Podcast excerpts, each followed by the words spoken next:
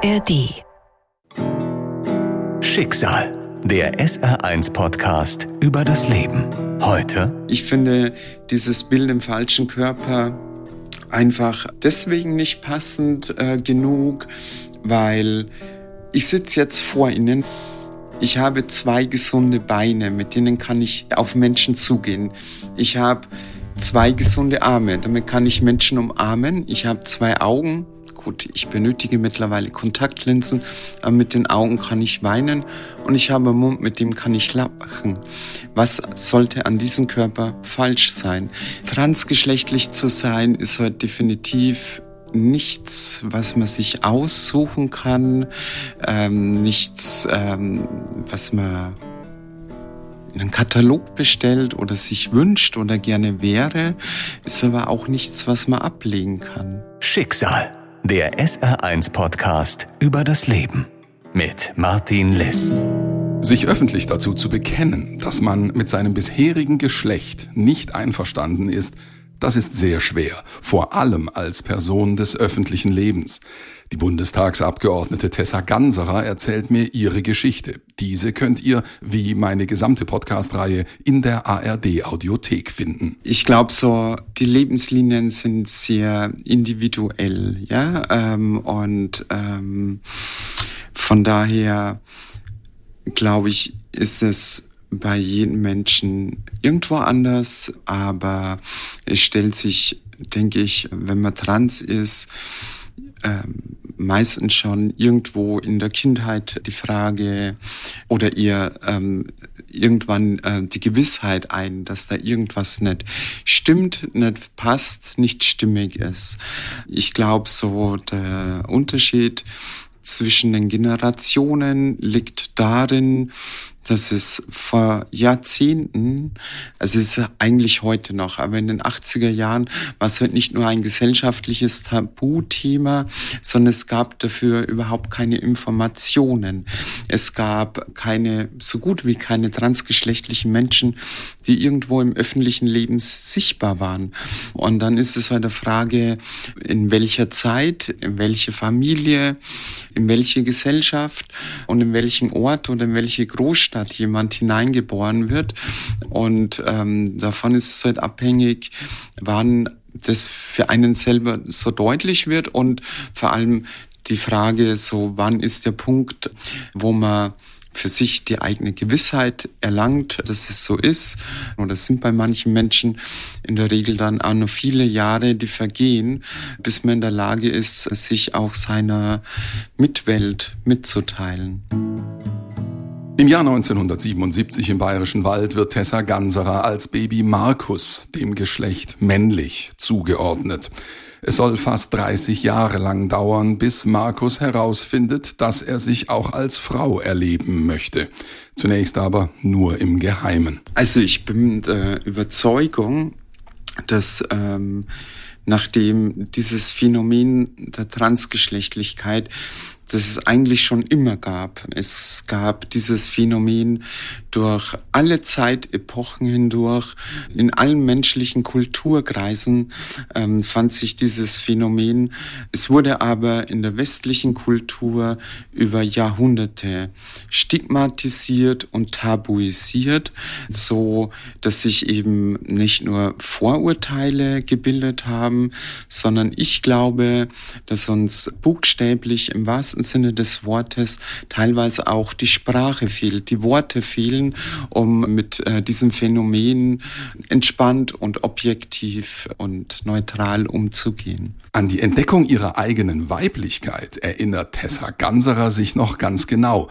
Sie ist 31 Jahre alt und trägt ein Kleid ihrer eigenen Ehefrau. Sie steht vor dem Spiegel und fühlt sich so wohl wie noch nie. Doch sie ist zu diesem Zeitpunkt ein Ehemann und ein Vater. Der Schritt an die Öffentlichkeit ist alles andere als leicht. Das Thema Transgeschlechtlichkeit fordert uns als Gesellschaft als Ganzes ab, unser eigenes Weltbild zu hinterfragen und in Teilen auch zu korrigieren.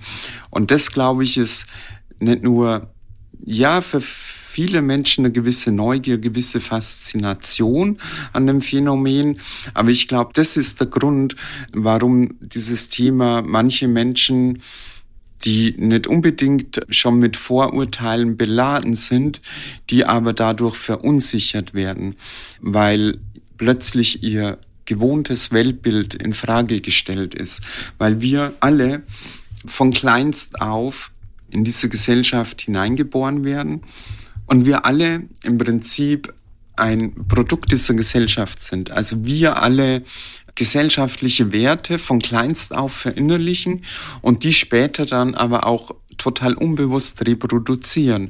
Und die Zweigeschlechtlichkeit ist und war für viele oder in unserer Gesellschaft über Jahrhundert ein ganz wesentliches Element unseres Weltbildes, weil wir wirklich von Geburt an Menschen in diese Zweigeschlechtlichkeit hineinpressen.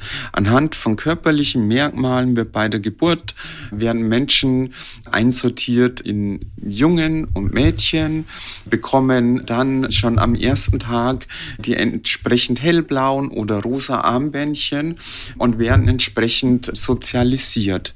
Und es geht so subtil, dass sich viele ja überhaupt keine Frage stellen. Zweigeschlechtlichkeit Geschlechtlichkeit ist ja nichts, was man in der Grundschule erste Klasse lernt, sondern es wird von klein auf beigebracht und wir reproduzieren es ja auch permanent, ja. Und die Welt ist aber größer, vielfältiger und bunter, wie sie uns von klein auf beigebracht wurde und wie es heute teilweise noch in Biologiebüchern dargestellt wird. Die Wissenschaft, die sich seit Jahrzehnten sehr intensiv mit dem Phänomen Transgeschlechtlichkeit beschäftigt, musste im Bereich der Psychologie mittlerweile auch ganz viele Fehler einräumen und äh, eingestehen. Als Markus Ganserer war Tessa Politiker geworden. Als Markus Ganserer hatte Tessa geheiratet und zwei Söhne bekommen. Einer von vielen Gründen für die sehr späte Entscheidung zum Coming Out. Denn Tessa wollte gerne eigene Kinder haben. Und das ist für transgeschlechtliche Menschen zu diesem Zeitpunkt so gut wie unmöglich. Und dann ist da diese Angst. Die Angst, das Leben, alles, was man sich privat und beruflich aufgebaut hat, zu verlieren. Und diese Angst ist real. Die Gesellschaft ist mit Sicherheit in den letzten Jahrzehnten deutlich offener geworden. Das will ich nicht in Abrede stellen. Nichtsdestotrotz ist in der heutigen Gesellschaft, auch im Jahr 2023 in Deutschland so, dass transgeschlechtlich zu sein alles andere als rosa Zuckerwatte ist. Nicht in dieser Gesellschaft, egal wie alt sie sind. Egal ob äh, sich Transjugendliche outet oder Mensch erst in Mitte seines Lebens seine Transition beginnt. Von einer individuellen Meinung abzuheben und das dann eben auch mit Daten zu verdeutlichen, veröffentlichen. Es gibt eine Studie, das hat das Deutsche Jugendinstitut gemacht und die haben hunderte von transgeschlechtlichen Jugendlichen befragt. Es waren mehrere Fragen. Einmal die Frage, wann haben das denn die Jugendlichen gemerkt? Wann waren sie sicher und wussten sicher über ihre eigene Transgeschlechtlichkeit Bescheid? Das beschreibt man als inneres Coming Out. Und da gab es verschiedene Antwortmöglichkeiten von, oh Gott, das wusste ich schon immer, das habe ich im Kindergarten schon bemerkt oder in der Grundschule, in der Pubertät oder zu Beginn der Pubertät. Und weit über zwei Drittel der transgeschlechtlichen Jugendlichen, die bei dieser Studie teilgenommen haben, haben angegeben, dass sie das spätestens zum Beginn der Pubertät für sich sicher wussten, viele sogar schon früher. Und das durchschnittliche Alter, als sie ihr Coming Out hatten, also das äußere Coming Out, der Zeitpunkt, zu dem man sich seine Mitwelt mitteilt und eben auch beginnt in seiner eigenen Geschlechtlichkeit zu leben, da waren die Jugendlichen im Durchschnitt zwischen 17 und 19 Jahre alt. Was sagen uns diese Studienergebnisse? Dass viele Jugendliche über viele Jahre über sich sicher Bescheid wussten, aber sich nicht getraut haben zu outen. Und der Grund warum sie so lange gewartet haben, war Angst. Die Jugendlichen hatten Angst, im Elternhaus nicht unterstützt zu werden, in der Schule nicht ernst genommen, gehänselt, verspottet zu werden. Sie hatten Angst vor körperlicher Gewalt. Und das Schlimme ist, dass genau das, wovor Jugendliche vor ihrem Coming Out Angst hatten, genau das ist die traurige Realität, die transgeschlechtliche Jugendliche nach ihrem Coming Out erlebt haben. Über 90 Prozent der transgeschlechtlichen Jugendlichen haben bei dieser Studie angegeben, dass sie genau das erlebt haben. Im Elternhaus nicht unterstützt zu werden, gehänselt, gemobbt, verspottet zu werden und teilweise sogar körperliche Gewalt erfahren haben. Und das zeigt mir heute, auch wenn die Gesellschaft heute offener ist, ist transfeindliche, menschenverachtende Einstellungen sind heute in Teilen dieser Gesellschaft immer noch noch fest verankert. Für Tessa geht es als Mann irgendwann nicht mehr weiter. Die wenigen geheimen Stunden als Frau reichen nicht mehr. Sie will ihr eigenes Leben führen, sich nicht mehr verstellen oder verstecken. Obwohl sie weiß, dass sie mit Diskriminierung und Mobbing, sogar mit Arbeitslosigkeit rechnen muss.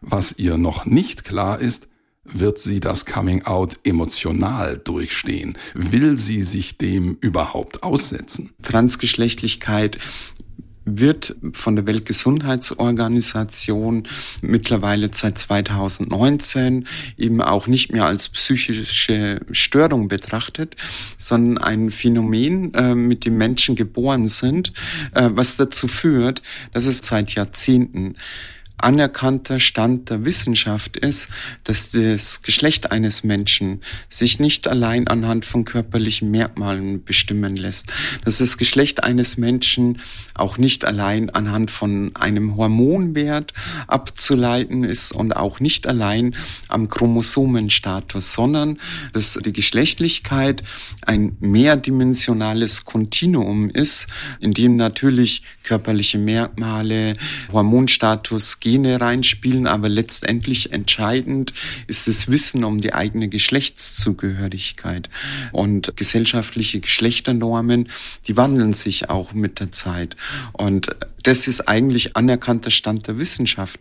Nach diesem Stand spricht das Bundesverfassungsgericht jetzt seit bald 50 Jahren eine sehr stringente Rechtsprechung zur Stärkung der Rechte von transgeschlechtlichen Menschen. Aber es ist noch nicht in unserem Weltbild fest verankert. Und das, glaube ich, verunsichert die Menschen. Und deswegen ist das Wichtigste, was wir als Gesellschaft tun können, Aufklärung. Das Wichtigste, was jeder Mensch tun kann, ist transgeschlechtlichen Menschen zuzuhören, mit einer Offenheit bereit sein, seine eigene Einstellung kritisch zu hinterfragen, bereit zu sein, anzunehmen und zu akzeptieren, dass die Welt bunter und vielfältiger ist. Da geht keinem Menschen was verloren. Da wird niemandem was weggenommen. Eigentlich müsste es eine Bereicherung und, und sollte es eine Bereicherung für unsere Gesellschaft sein, das zu akzeptieren. Trotzdem und immer noch, es ist alles andere als Zuckerwatte, heute trans zu sein, sagt Tessa Ganserer. Dass Menschen unsicher sind im Umgang mit dem großen Thema Trans, vor allem mit Sprache und Begriffen, das kann Tessa Ganserer trotz allem gut nachempfinden. Transsexuell, transident, transgeschlechtlich, was bedeutet was? Gibt es da ein richtig oder falsch? Also richtig sagen Sie es, wenn Sie es respektvoll machen, wenn Sie mit einer Offenheit daran gehen, wenn Sie bereit sind, ähm, sich auch korrigieren zu lassen, dann machen Sie schon mal definitiv nichts falsch. Und ich glaube, deswegen habe ich ja das bewusst auch gesagt, ich glaube, dass uns teilweise einfach die Sprache und die Worte fehlen, weil das Thema so lange tabuisiert wurde existiert so viel Unwissenheit, existieren so viele Vorurteile, wird in Teilen auch regelrecht abwertend gesprochen und deswegen ist es meiner Meinung nach eben auch wichtig, über eine möglichst wertfreie, möglichst passende und gut beschreibende Sprache zu diskutieren. Und ähm, deswegen macht es für cisgeschlechtliche, unbetroffene Menschen nicht unbedingt einfacher, weil ich glaube, das müssen wir alle aushalten, dass wir gerade in einer Zeit leben, in der sich die Gesellschaft öffnet, indem wir einen offenen, wertfreien äh, und akzeptierenden Umgang mit dem Phänomen finden. Und deswegen glaube ich auch noch gerade dabei sind, auch die Sprache zu finden. Und das heißt, dass wir in einer Zeit leben, wo bestimmte Begrifflichkeit gleichzeitig Verwendung finden. Und Umschreibungen, ich finde, Sprache ist ja auf der einen Seite so ein tolles Instrument, äh, weil Sprache Verständnis vermitteln kann, auch Mitgefühl vermitteln kann, weil Sprachbilder vor allem komplexe Situationen oder komplexe Sachverhalte sehr eindrücklich erklären können, wenn wir mit Sprachbilder arbeiten. Auf der anderen Seite kann aber Sprache auch ungemein verletzlich sein. Und äh, deswegen ist in den letzten Jahrzehnten die transgeschlechtliche Emanzipationsbewegung dabei, immer wieder über Begrifflichkeiten zu reflektieren. Und ich weiß, dass für viele Menschen, die schon älter sind, die sich vor Jahrzehnten schon geoutet haben, die Begrifflichkeit transsexuell zu sein, für sie nichts Schlimmes ist. Ja, die haben das so hingenommen. Das war der medizinische Fachterminus. Aber wenn man genauer dahinter blickt, ähm, dann gibt's da nichts zu beschönigen. Die äh, Psychologie hat Transgeschlechtlichkeit psychopathologisiert. Transgeschlechtliche Menschen galten lange Zeit als psychisch gestört mit allen negativen Konsequenzen. Das hatte Auswirkungen auf bestimmte Berufsmöglichkeiten. Das hatte Auswirkungen auf Lebensversicherungen, wenn sie eine psychische Störung haben. Und natürlich auch auf den gesellschaftlichen Status. Weshalb heute ganz, ganz viele transgeschlechtliche Menschen diesen medizinischen Fachterminus entschieden ablehnen, weil er einfach mit dieser Psychopathologisierung äh, verbunden ist, weil es was mit Ermächtigung zu tun hat, wenn ich meine Begrifflichkeiten auch selber wähle, die wertfrei sind, äh, die nicht negativ beladen sind. November 2018. Tessa Ganserer ist 41 Jahre alt und geht den entscheidenden Schritt. Sie bekennt sich öffentlich als transident. Ihre Ehefrau, die Politikerin Ines Eichmüller, unterstützt sie auf diesem Weg und bleibt an ihrer Seite. Auch ihre Söhne reagieren entspannt. Und zu ihrer großen Erleichterung steht auch ihr Vater weiterhin zu ihr. Zu diesem Zeitpunkt ist Tessa Ganserer Abgeordnete im Bayerischen Landtag. Die Geschichte der ersten transidenten Politikerin Deutschlands geht um die Welt. Ich stand öfters in meinem Leben an Entscheidungen, was ich als nächstes machen möchte. Und manchmal war man gar nicht so sicher, was ich jetzt in Zukunft oder in 20 Jahren ganz genau machen möchte. Manchmal war mir nur klar, dass ich genau das jetzt so nicht weitermachen möchte, dass ich einen nächsten Schritt gehen muss. Ähm, und für mich hat das eine das so irgendwann das andere ergeben. Ich bin politisch vor einem Vierteljahrhundert bereits ähm, Mitglied geworden bei den Grünen und seitdem politisch erst einmal fast eineinhalb Jahrzehnte ehrenamtlich aktiv äh, und ich habe zunächst nicht mir erträumt, dass ich irgendwann im Deutschen Bundestag sitze. Das hat sich für mich so ergeben. Ich finde, es gibt keinen Businessplan. Studier das, mach dort Praktikum, schreib darüber die Diplomarbeit und ähm, such einen Job und fünf Jahre später bist du im Deutschen Bundestag. So funktioniert das nicht und ich, ich möchte das deswegen auch nicht als Job begreifen.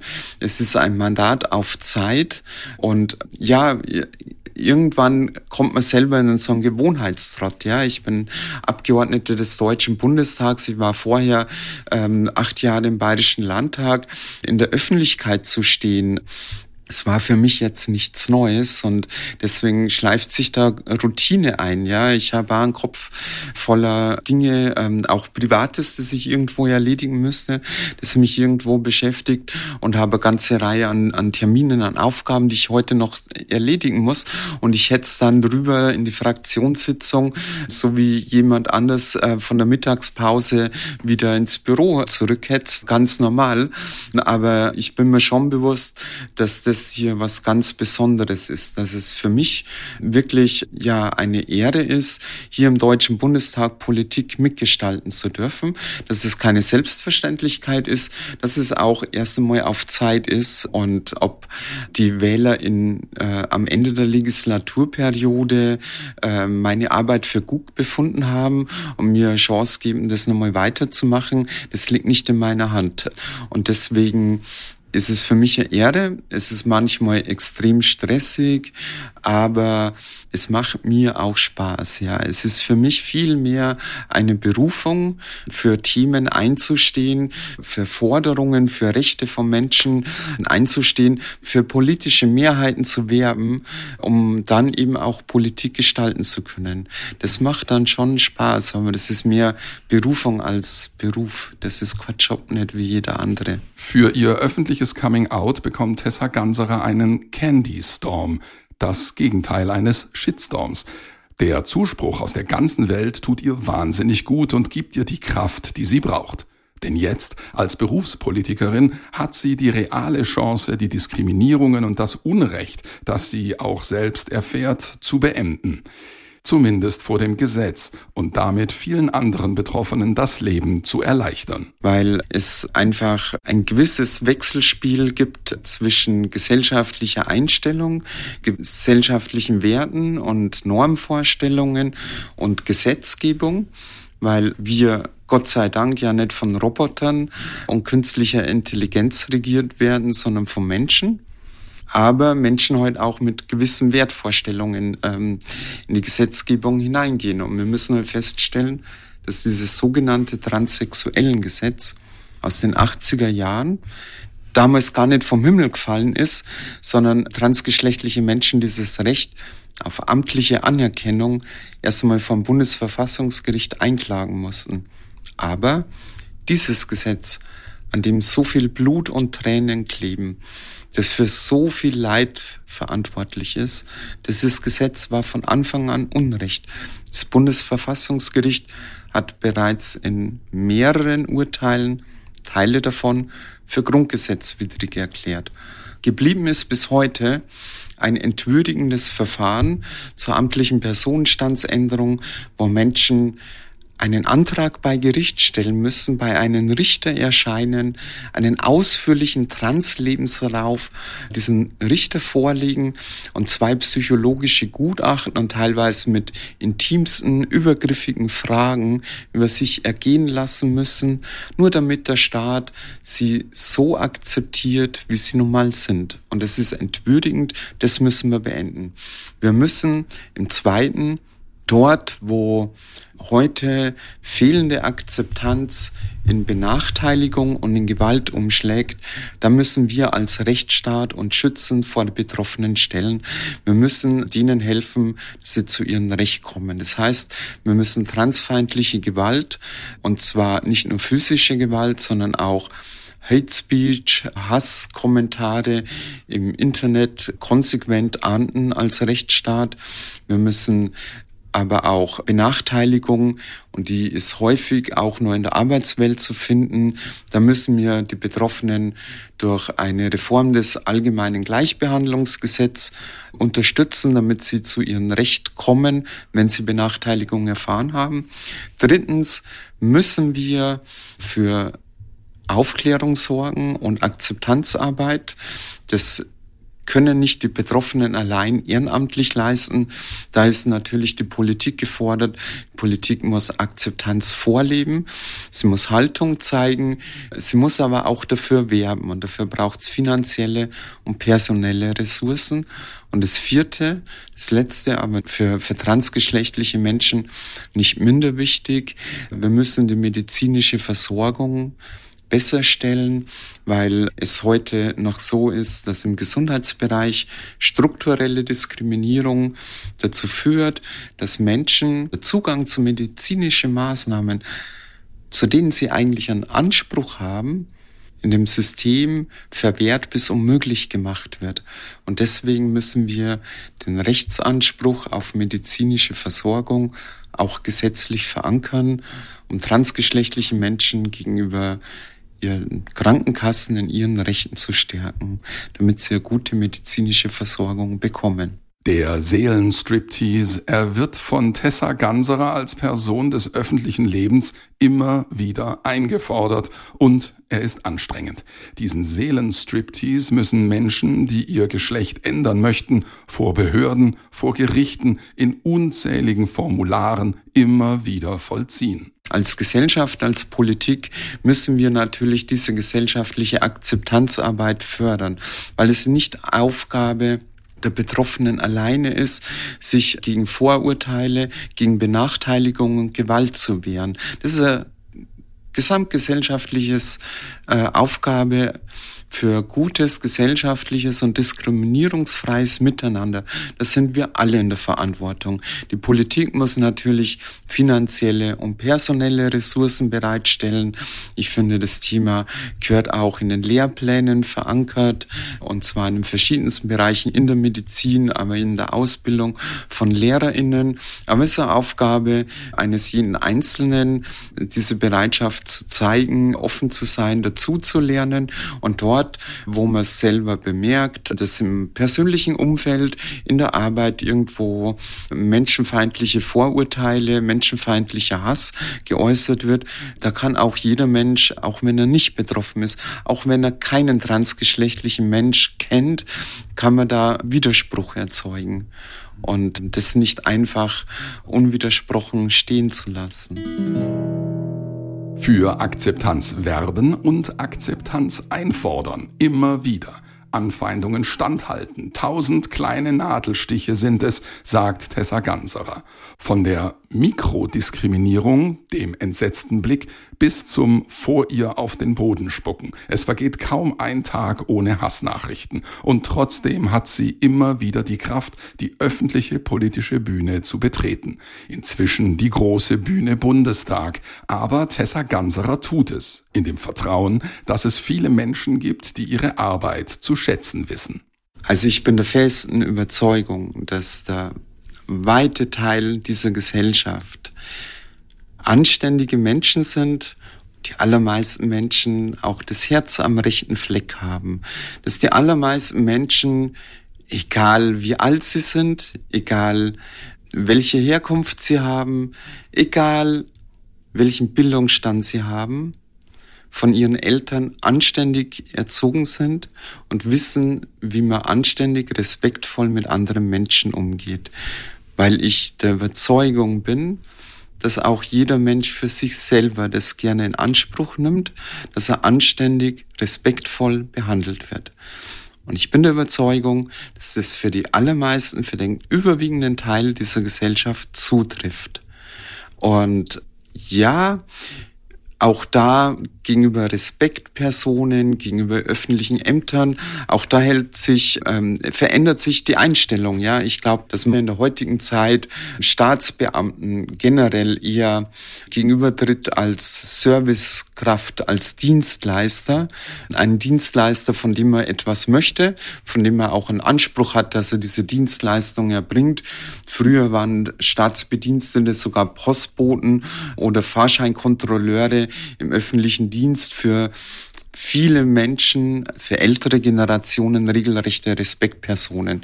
Ich als Abgeordnete, ich will nicht besser oder schlechter behandelt werden. Ich möchte ja auch meinen WählerInnen gerne auf Augenhöhe begegnen, so wie jeden anderen Menschen auch. Und deswegen erwarte ich nicht, dass man mich irgendwie besser behandelt.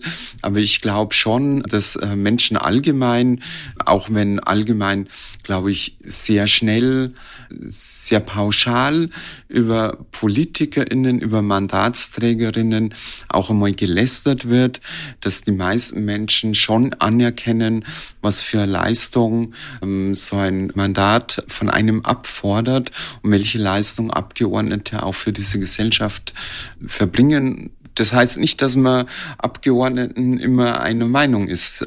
Das muss auch nicht sein. Dafür leben wir ja in der Demokratie. Dafür gibt es eben auch einen Wettbewerb zwischen den Parteien um die beste Meinung, um die beste Position. Aber ich glaube, die meisten Menschen können das schon richtig einschätzen, was Abgeordnete leisten und können das auch wertschätzen. Ich glaube, dass das, was man auch als Abgeordnete selber in so einem Mandat an Hate Speech oft erlebt in sozialen Medien, dass das manchmal so die Wahrnehmung trübt. Ich bin mir aber sicher, dass die, die hier besonders gehässig äh, sind, im Internet auch äh, besonders laut erscheinen, nicht der Spiegel der Gesellschaft sind. Mit Anfeindungen und anderen Belästigungen hat die Abgeordnete inzwischen gelernt zu leben. Was strafrechtlich relevant ist, das zeigt sie konsequent an. Sie weiß, was es bedeutet, ihre eigene Identität zu leben, sie zu akzeptieren, sie öffentlich zu zeigen und dafür einzustehen, dass an ihr einfach gar nichts falsch ist und schon gar nicht ihr Körper. Ich glaube, es braucht Sprachbilder, um Menschen ein gewisses Verständnis zu vermitteln. Ich finde dieses Bild im falschen Körper einfach nicht deswegen nicht passend genug, weil ich sitze jetzt vor Ihnen. Ich habe zwei gesunde Beine, mit denen kann ich auf Menschen zugehen. Ich habe zwei gesunde Arme, damit kann ich Menschen umarmen. Ich habe zwei Augen, Gut, ich benötige mittlerweile Kontaktlinsen, aber mit den Augen kann ich weinen und ich habe einen Mund, mit dem kann ich lachen. Was sollte an diesem Körper falsch sein? Es gibt Körperteile, Körpermerkmale, die für mich nicht passen. Und dafür hat der liebe Gott die plastische Chirurgie erfunden, die Frage aber, welche medizinischen Maßnahmen, welche chirurgischen Eingriffe ein einzelner Mensch für sich in Anspruch nehmen möchte, ein transgeschlechtlicher, das ist eine höchst private Frage, die er am besten allein für sich beantwortet. Und die Frage, ob und welche Maßnahmen Menschen in Anspruch nehmen, haben nichts damit zu tun und dürfen nicht entscheidend sein, um die Transgeschlechtlichkeit einer Person in Zweifel zu ziehen oder als Voraussetzung für die gesellschaftliche Akzeptanz zu nehmen. Und deswegen finde ich dieses Bild des falschen Körpers so nicht passend, weil gerade normabweichende transgeschlechtliche Körperlichkeiten in unserer Gesellschaft extrem pathologisiert und stigmatisiert wurden. Als transgeschlechtliche Person im öffentlichen Leben zu stehen und für die Rechte von transgeschlechtlichen Menschen einzustehen, zu werben, sich einzusetzen, stark zu machen für andere und auch für Akzeptanz zu werben und diese einzufordern. Diese Akzeptanzarbeit ist anstrengend. Emotional nochmal auf eine ganz andere Art und Weise anstrengend, als sich für andere politische Themen, für die man genauso brennen kann, stark zu machen, weil da natürlich auch was ganz starkes Persönliches mitschwingt.